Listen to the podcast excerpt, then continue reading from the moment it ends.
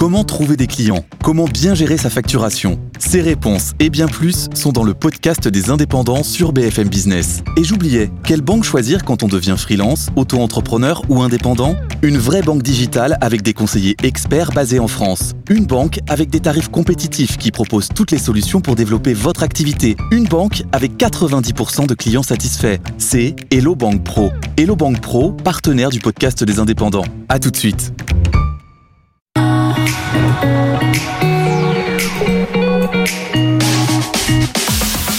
BFM Business. Objectif, raison d'être. Cyril Ariel. Bonjour à tous, je suis ravie de vous retrouver dans Objectif Raison d'être. Alors cette semaine, nous nous intéressons de nouveau au secteur de la cosmétique et nous allons notamment voir comment il fait pour réduire son empreinte carbone. Nous recevons alors l'une des marques françaises indépendantes et familiales spécialisées dans la vinothérapie. Et face à lui, le challenger de la semaine est une jeune marque de cosmétiques spécialisée dans le bio et qui revendique des produits frais. On rentre tout de suite dans le cœur du sujet. Ils sont là, ils sont deux ils s'engagent. BFM Business. Objectif, raison d'être. Les entreprises face aux défis de la RSE.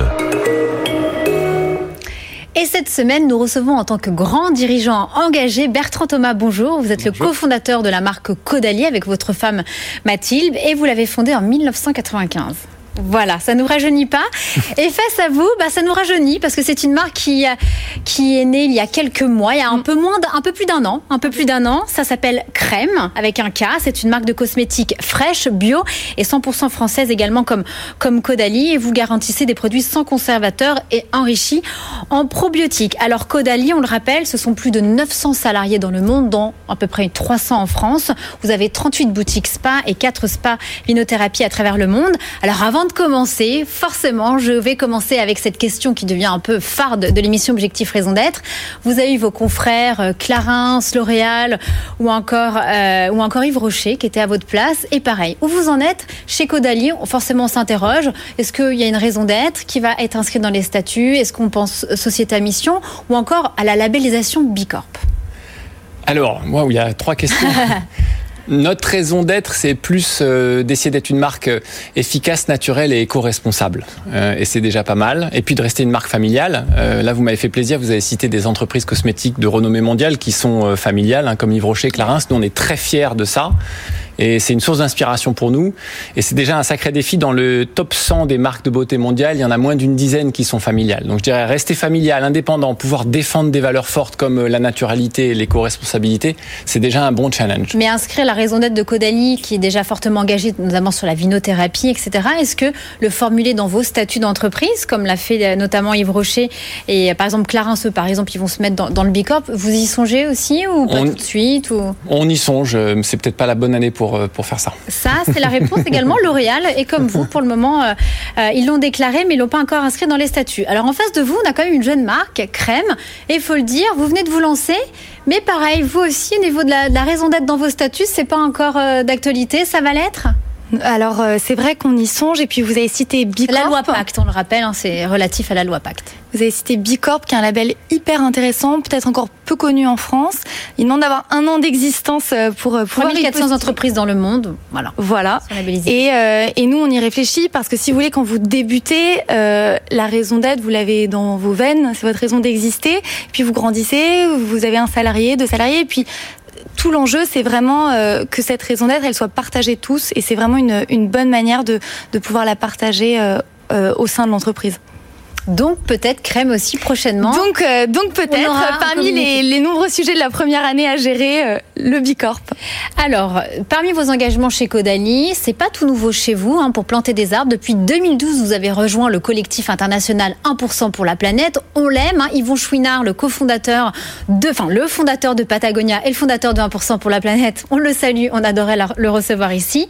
On le rappelle, c'est un collectif mondial. Il y a 740 euh, entreprises françaises qui font partie partie de ce collectif international et vous donnez voilà chaque année de l'argent, enfin 1%, de votre chiffre d'affaires mmh. pour notamment planter des arbres. Alors mmh. tout d'abord voilà, il y a la compensation carbone et après je voulais savoir où vous en êtes vous dans voilà, justement la politique de transport pour ah. réduire votre empreinte carbone.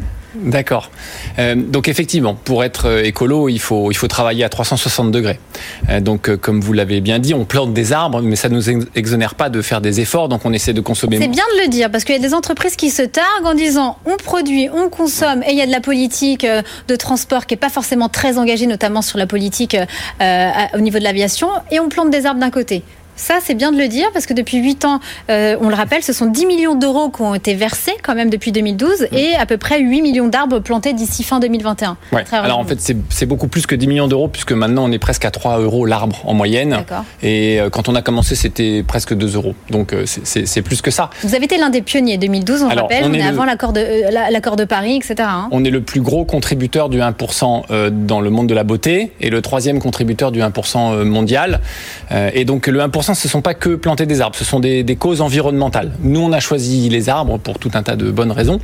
Euh, mais effectivement, ça ne nous exonère pas de faire des efforts sur nos packaging, sur nos déchets euh, et bien sûr sur notre politique de transport. Alors, c'est quoi? Quels sont les engagements chez Caudalie sur la politique de transport? On a reçu il y a quelques semaines, par exemple, c'était Ruinard.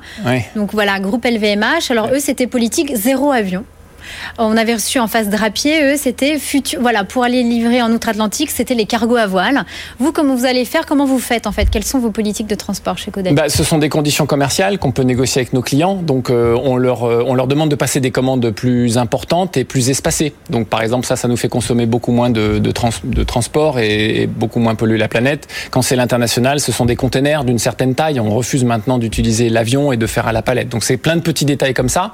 C'est surtout une volonté qui se traduit par l'embauche de personnes qui se spécialisent là-dedans. En fait, il y a les discours et puis après, il y a celui qui au quotidien va se battre avec les transporteurs et parfois aussi avec l'équipe commerciale pour trouver un juste équilibre. Et on a créé ces postes-là il y a déjà 2-3 ans et c'est ça qui a un vrai impact, c'est le quotidien.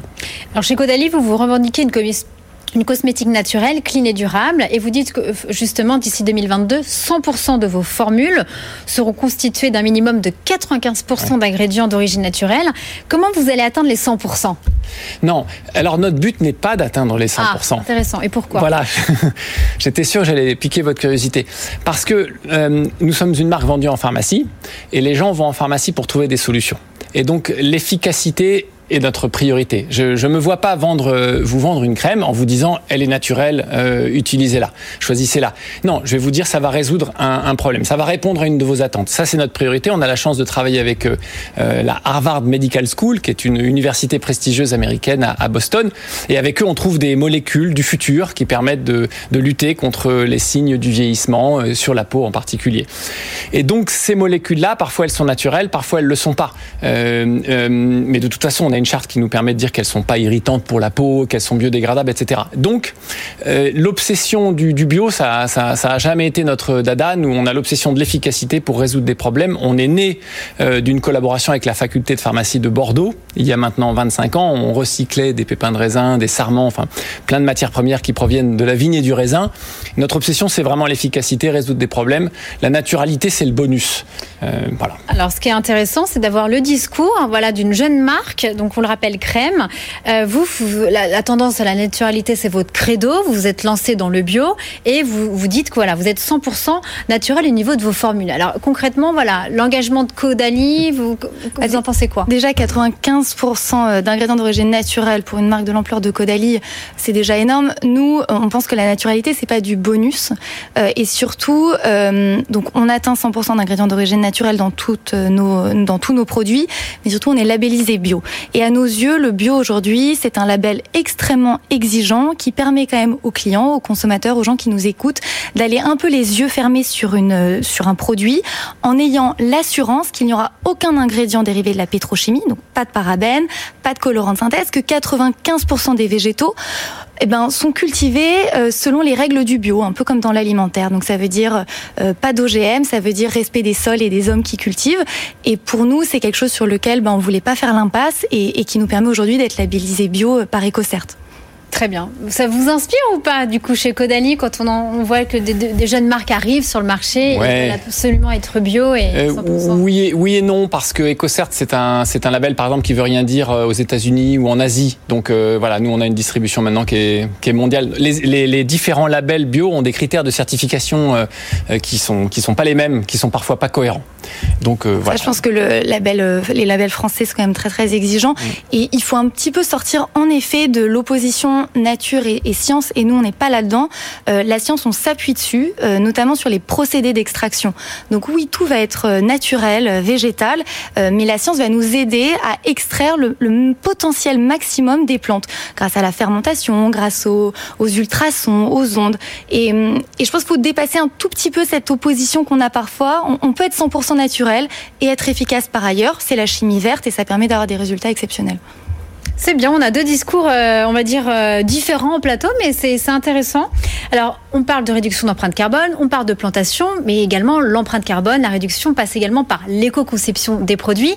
On a reçu L'Oréal, on a reçu Clarins ici, ils nous parlent de shampoing solide. Mmh. Alors, chez L'Oréal, c'est déjà possible dans deux gammes. Je sais que Clarins, ça va être d'ici 2021-2022, avoir un shampoing solide. Euh, est-ce que vous pensez à des produits, donc on va dire slow cosmétique, solides ou pas chez Caudalie? Non, en ce moment, on est obsédé par les packaging.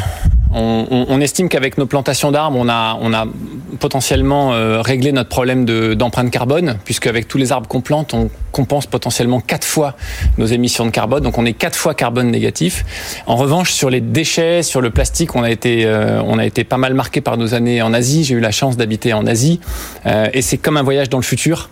L'air est pollué, l'eau est polluée, la mer est polluée, les aliments sont pollués. Donc ça, ça fait un vrai vrai choc. Et je dois dire que là, en ce moment, on est concentré sur les packaging, les le plastique, le papier, le carton. Il n'y a rien à nous dire si, si, bah, euh, là, on, on, passe par exemple toute notre gamme de démaquillants. Vous savez que l'industrie cosmétique produit 120 milliards de flacons par an euh, et que le plastique, bah, il est ou enterré ou brûlé. Il n'y a pas vraiment d'autres solutions à ce jour. Et donc, euh, les démaquillants, c'est une grosse partie du plastique qui est utilisé. Donc, nous, tous nos démaquillants maintenant sont en plastique recyclé à 100% et bien sûr recyclé. Et je sais, on ne sait pas encore trop d'actualité, mais on sait que vous êtes en train de travailler sur un gros projet, notamment avec l'un des fondateurs de Pure Projet. Si vous avez voulu en parler, vous en parlez je n'en parlerai pas. mais je sais que ça a l'air d'être hyper intéressant et ça parle du plastique. Donc, euh, au plaisir de recevoir de nouveau Codali pour parler justement de la lutte contre le plastique avec mm. Tristan Lecomte. Parce que, par exemple, chez, chez Crème, vous avez banni le plastique et vous privilégiez le verre et l'aluminium. Et vous sortez également, vous aussi, des soins solides. Oui, on essaye de limiter au maximum le plastique parce qu'en effet, c'est un fléau. On le retrouve dans l'eau qu'on boit, dans nos sols, dans nos océans. Nous, on a fait le choix du verre et de l'aluminium, qui sont deux matériaux qui vont être euh, recyclables à l'infini. Euh, on va sortir des soins solides parce que euh, bah, le meilleur euh, emballage, ça reste celui qui n'existe pas. Mmh. on travaille sur un pot biodégradable. Aujourd'hui, le plastique, vous entrez dans une pharmacie, vous entrez dans une grande surface, c'est le même combat à perdre de vue des tubes et des pots au plastique. Mmh. Et donc, il faut faut tous, euh, je crois, qu'on accélère euh, à la fois sur le recyclé, mais également sur de nouveaux matériaux innovants, parce que le packaging, eh ben, en cosmétique, c'est ce qui est à la traîne sur, euh, sur les produits. Et comment Caudalie pourrait innover là-dessus, selon vous, alors? Ah bah, il y, a plein de choses, et, je, suis certaine de travailler dessus. Il y a alléger les packaging, utiliser moins de plastique, être sur du tout recyclé. il faut absolument, peut-être à votre échelle, c'est possible, mais financer la recherche sur la biodégradabilité des packs. Les pays scandinaves sont énormément en avance sur nous. En France, on a beaucoup de retard. Euh, il y, a, y, a, plein de chantiers. Et puis le solide, euh, vous avez reçu euh, plusieurs marques qui, ça y est, ont fait le, le, pas vers le, le solide. Après, c'est maintenant aux clients d'adopter ces gestes. C'est pas évident de basculer sur chacun de nos usages cosmétiques sur du solide. Nous, on va lancer une offre solide d'ici quelques mois parce qu'on pense qu'il faut donner l'alternative en tant que marque. Et une dernière question avant de terminer cette première, euh, cette première partie. Depuis sa création, et vous le mettez, et vous le mettez sur les packaging et vous, et vous parlez à une végane, c'est Caudalie s'engage contre les tests faits sur les animaux. Mmh. Alors j'ai une grande question. Comment vous faites, vous, sur le marché asiatique? Non, mais il n'y en a pas de problème. C'est des méthodes alternatives. Euh, non, mais est-ce que vous vendez juste en ligne? Parce que je sais qu'on peut vendre en ligne sur, euh, c'est quoi, c'est Tmall, euh, pour être sûr quand on n'est pas en boutique, que les tests arrivés, enfin les produits arrivés sur le territoire chinois ne sont pas testés sur les animaux. Non, on peut pas en être sûr. On ne sait pas ce que fait le gouvernement chinois. Moi, pour un peu les pratiquer, je pense qu'ils font pas les tests sur animaux parce qu'ils n'ont pas le temps euh, et que, que, ça coûte quand même cher, mais euh, je ne peux pas en être certain. On, ça reste une histoire à suivre, mais en tout cas, ce, serait, ce serait intéressant. Et on passe tout de suite au débriefeur de la semaine. BFM Business. Objectif, raison d'être. Le débrief.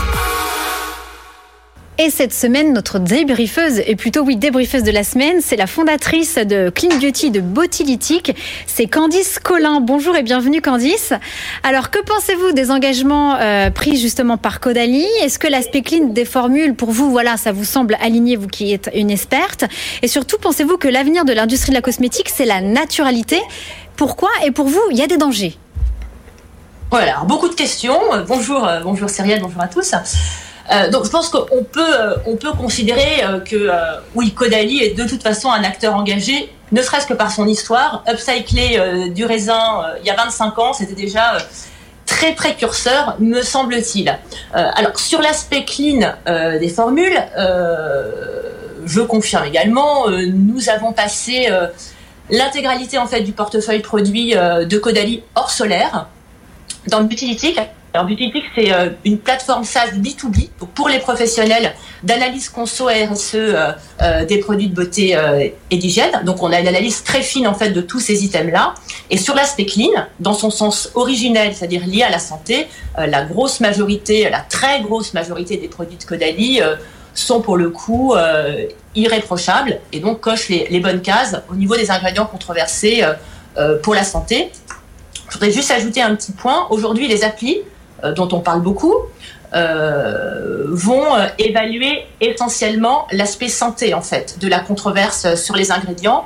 Et ça c'est Yuka, on, peut, le parler, c'est Yuka. Ah bah, il y a de ils sont verts sur Yuka comme crème d'ailleurs. J'ai fait le test à la maison. Voilà, ou, ou, même Clean Beauty. Alors Clean Beauty, nous on, on, a intégré une partie environnementale, mais relativement light. Mais globalement, ces applis là, toutes les applis évalue plutôt euh, la controverse sur la santé. Alors, c'est la première partie. Je pense qu'aujourd'hui, euh, un produit, enfin une formule, c'est pas que la santé, c'est aussi un impact fort sur l'environnement et on formule pas pour être vert dans les applis. Euh, aujourd'hui, en 2021, je considère qu'on formule pour être véritablement durable. Et donc, l'impact de la formule et des ingrédients potentiellement polluants, et notamment sur les milieux aquatiques, me semble être le sens de l'histoire et un axe très fort à développer sachant que les ingrédients naturels euh, sont euh, vecteurs, eux aussi, euh, de nocivité pour les milieux aquatiques. Voilà, donc sur l'aspect clean des choses, Bertrand Thomas, avant de continuer, Candice, vous voulez réagir, Bertrand Thomas? Oui, mais vous êtes, Candice est très très au courant. Effectivement, on a, on a complètement supprimé les microplastiques de nos formules, tous les ingrédients. En fait, la différence entre naturel et clean en tant que marque, c'est justement cette dimension environnementale et la biodégradabilité de nos, de nos ingrédients. Donc, on, on a fait de gros efforts là-dessus depuis de, de, nombreuses années. Et là, maintenant, on est à zéro microplastique, zéro PEG, qui sont typiquement les microparticules qui restent et qui vont dans les rivières et qui polluent les océans. Très bien. Et pour terminer, donc euh, Candice, oui, parlez-nous de la naturalité, parce que on voit bien que le secteur de la cosmétique s'empare de naturalité. C'est sur leur bouche, c'est dans tous les slogans, c'est dans leurs conventions. Pourquoi la course à la naturalité, c'est un danger pour vous, très rapidement? Alors oui, euh, euh, c'est le nouveau Graal. Aujourd'hui, euh, si les marques s'engouffrent dans la naturalité, c'est parce qu'en fait, le consommateur a commencé à leur parler et leur dire qu'il était très inquiet sur la composition des produits. Et en fait, à travers la naturalité, ce que demande le consommateur, c'est une réassurance en termes de santé. Paradoxalement, la nature, dans son esprit, c'est obligatoirement sain, ce qui n'est pas vrai non plus. L'industrie cosmétique, c'est à la base une industrie d'origine pétrochimique. Donc, je vois mal aujourd'hui euh, comment est-ce que l'intégralité de l'industrie, comment des mastodontes, qu'on ne citera pas ici, mais pourraient basculer 100% euh, vers la naturalité, qui, rappelons-le, la naturalité, c'est utiliser des ingrédients d'origine naturelle. Euh, eh bien, sans détruire ce que l'on cherche aujourd'hui à protéger. Je, je, ne pense pas qu'il y ait aujourd'hui à la fois les ressources suffisantes pour qu'il y ait une bascule de l'industrie et une course permanente vers cette naturalité, et puis on voit aussi qu'à partir du moment où on commence à à, développer euh, certains types de cultures. Alors, vous citiez euh, l'île de Palme euh, en introduction. Oui, ouais, on n'a plus le temps, mais pour conclure, Candice Collin ah bah, Pour conclure, je pense que la naturalité à outrance conduit à une destruction de la nature, et donc c'est plutôt vers la chimie verte. Donc, il y a une chimie vertueuse pour l'homme et l'environnement qu'il faut se tourner. Eh bien, merci beaucoup, Candice Collin. On passe tout de suite à l'impact de la semaine. BFM Business. Objectif, raison d'être. L'impact de la semaine. Et cette semaine, dans l'impact de la semaine, on reste dans le secteur de la cosmétique et on reçoit une challengeuse. Elle a notamment challengé L'Oréal il y a quelques mois. C'est l'Amazona. L'Amazona est l'une des marques de slow cosmétique la plus connue en France. Elle a quand même 10 ans d'ancienneté. Elle compte à peu près 70 salariés. Elle était notamment présente en réseau bio, vrac et en parapharmacie. Récemment, elle s'est implantée il y a quelques mois dans la grande distribution. Elle est présente dans 200 grandes surfaces en France et en Belgique, notamment chez Système U, Auchan, Leclerc, Intermarché ou encore Carrefour, sous cette marque The Green Emporium, avec notamment deux, 32 produits. Elle a fait un partenariat, une collaboration avec la fondation Surfrider, où lorsqu'elle vend un produit de la marque The Green Emporium, 10 centimes sont versés à cette fondation qui lutte contre notamment la pollution plastique dans les océans. Alors, d'après les retours, il y a pas mal de premiers de réassorts dans, dans ces grandes surfaces. Donc, ce qui confirme selon ses dires que le zéro déchet devient de plus en plus une tendance de fond, notamment en France. Et dans quelques mois, elle, elle élargira sa gamme de produits. Elle va sortir de la salle de bain, comme elle dit, et elle va pouvoir nous proposer des produits ménagers, notamment avec le premier solide vaisselle ou encore des brosses vaisselle en bois made in France. Qu'est-ce que vous en pensez, Bertrand Thomas? C'est extraordinaire de voir que voilà, il y a des jeunes marques ah comme Sasso Cosmétiques et ils arrivent en, grande distrib. Bien sûr, c'est super. Oui, puis ça permet de rendre les produits solides plus accessibles. L'Amazona, c'est un très bel exemple. En plus, elle a euh, vraiment, elle est, elle est en train de construire un modèle d'entreprise. Elle a déménagé son siège de Paris vers la Drôme. Et je pense qu'elle a, moi, à mon échelle de jeune débutante post un an, beaucoup de choses à nous apprendre sur euh, le nouvel entrepreneuriat. Et vous, Candice Collin, vous qui êtes un peu l'experte quand même avec tous les virages, tous les changements, qu'est-ce que vous pensez justement? On a l'impression que la slow cosmétique, notamment avec des jeunes pousses françaises, euh, pousse les lignes sur notre territoire. Oui, bah de toute façon, euh, euh, c'est vrai que je, parlais tout à l'heure de cette limite de la naturalité, mais bon, il y a, une vague qui est là. Euh, la sonde cosmétique euh, en fait, euh, fait partie et contribue à faire bouger les lignes, notamment dans les grands groupes qui, eux, en termes d'impact, ont le plus gros impact. Il faut, faut jamais l'oublier que tous ces grands groupes sont poussés par toutes ces euh, ces jeunes marques, toutes ces, euh, toutes ces euh, initiatives. Et je pense que c'est là aussi le sens de l'histoire. Je donnerai le mot de la fin, donc du coup, à Bertrand Thomas, donc cofondateur de Caudalie. Est-ce que vous regardez vraiment chez Caudalie en interne, avec vos équipes, vous regardez un peu toutes ces jeunes pousses comme ça, qui au départ on disait ils sont un peu sur, sur une niche, mais en fait on voit qu'ils prennent de l'ampleur parce que l'Amazona elle a quand même 10 ans, elle arrive ça y est en grande distrib, c'est plus forcément le petit cannelé solide qui était dans le réseau VRAC, etc. C'est maintenant arrive, on va dire, dans les foyers les, plus, les plus familiers, les plus gros. En France, vous en pensez quoi? Ah bah, Nous, on n'a pas oublié nos débuts, on est très humble. Euh, et c'est la trajectoire qui compte, c'est la trajectoire et les valeurs, euh, plus, que, la taille, en fait. Donc c'est bien peut-être des futures collaborations, peut-être avec Odalie, avec de jeunes pousses. En tout cas, je vous remercie beaucoup pour, euh, pour cette émission cosmétique avec donc Caudalie. Nous avons reçu donc le cofondateur Bertrand Thomas. En face, Crème avec Juliette Laillé, la cofondatrice de Crème. Et bien évidemment, notre experte, la débriefeuse de la semaine, Candice Collin. Et pour ma part, je vous retrouve la semaine prochaine à la même heure, au même endroit. Et je vous souhaite un très bon week-end. BFM Business. Objectif, raison d'être les entreprises face au défi de la RSE.